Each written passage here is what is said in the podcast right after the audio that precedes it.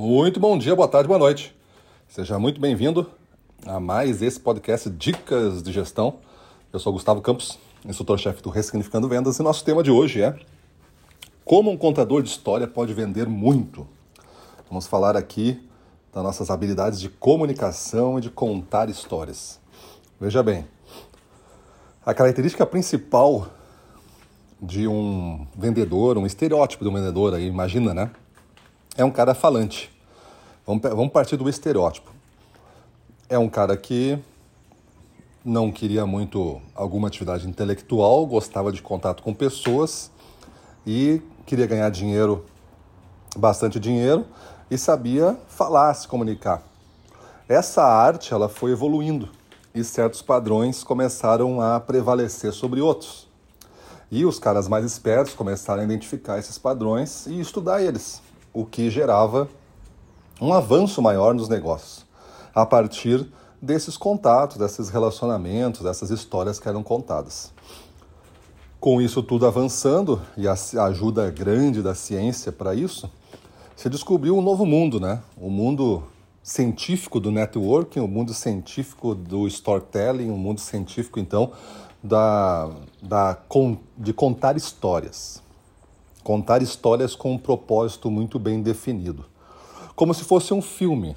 Imagine um filme onde você não sabe o que, que vai acontecer, não sabe o que, que vai ser, e você é o diretor do filme. Como que. Para onde você vai levar isso? Na verdade, o diretor é o único que sabe para onde o filme vai, o que, que vai acontecer. Ele está imaginando a música, ele está imaginando o cenário, o ângulo de captação da imagem essa história toda que nós é contada visualmente através de um cinema, através da TV, tem um propósito muito bem específico a cada momento. Tem um momento que ela quer nos deixar um pouco reflexivo, pensativo. Tem outro momento que ela quer nos deixar um pouco mais emocionado, mais animado. E tem outro que ela quer nos deixar super disposto a assumir um risco. A partir desses sentimentos ativados, começa então a se desenvolver uma proposição para a pessoa tomar uma decisão.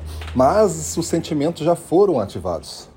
Veja que uma, uma venda e por, e por consequência uma compra, ela é uma atividade emocional baseado em princípios racionais.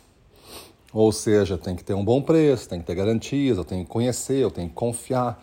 Tudo isso são elementos racionais, princípios racionais, mas você confirma eles através de um filtro emocional.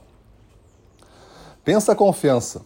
Se você fosse botar um, um questionário de 1 a 10 para determinar se você confia ou não na pessoa, vai ter o caso que a pessoa vai passar no teste quantitativo, né, de 1 a 10, mas quando você vê ela e ouvir ela falar alguma coisa, você não vai confiar. Por quê? Porque o filtro emocional é o que determina a melhor qualificação de um atributo quantitativo. A confiança, por exemplo. Se você entender esse jogo e começar a ver o seu jogo de gestão, o seu jogo de vendas através desse tipo de discurso, desse tipo de diálogo com a sua equipe, quando você dialoga com os seus clientes, da contagem de histórias, da, da narração de histórias, né? Para a sua equipe ou para os seus clientes, mas histórias com um propósito, como se fosse um filme. Você vai fazer uma reunião de vendas, aí você pesquisou daqui a pouco uma história ou leu uma história interessante, e aí você vai treinar essa história para contar ela do seu jeito, à sua maneira, levando para um certo ponto que você quer que todo mundo chegue, para a partir daí você começar a construção da venda, entre aspas, da sua campanha do mês, por exemplo. Isso é difícil de eu ver, tá? Tô contando uma coisa aqui que é difícil de eu ver. Um cara que usa muito bem histórias, discursos e técnicas de persuasão para fazer com que as suas ideias depois sejam mais facilmente aceitas e implementadas. Mas qual é a nossa grande finalidade como gestor e como vendedor? Se não for isso, se não for entender essa base científica que constrói esse resultado maior, o que nos resta? Nos resta o esforço, nos resta trabalhar mais, nos resta trabalhar final de semana, para conseguir ganhar mais, ou desistir do jogo e achar que a gente não serve para isso. Tem um jeito melhor. É o jeito do método, o jeito do estudo mesmo, o jeito da, da análise de onde você está, né? onde eu me encontro hoje e onde eu devo me encontrar daqui um ano, e você fatiar isso em pedaços de tempo e determinar para cada pedaço de tempo um avanço, um degrau que você vai subir para chegar naquela posição que você quer. Então, isso é a grande magia, na minha opinião, de a gente desenvolver habilidades de comunicação e de contar histórias com fins muito específicos. Você tem que ter este propósito.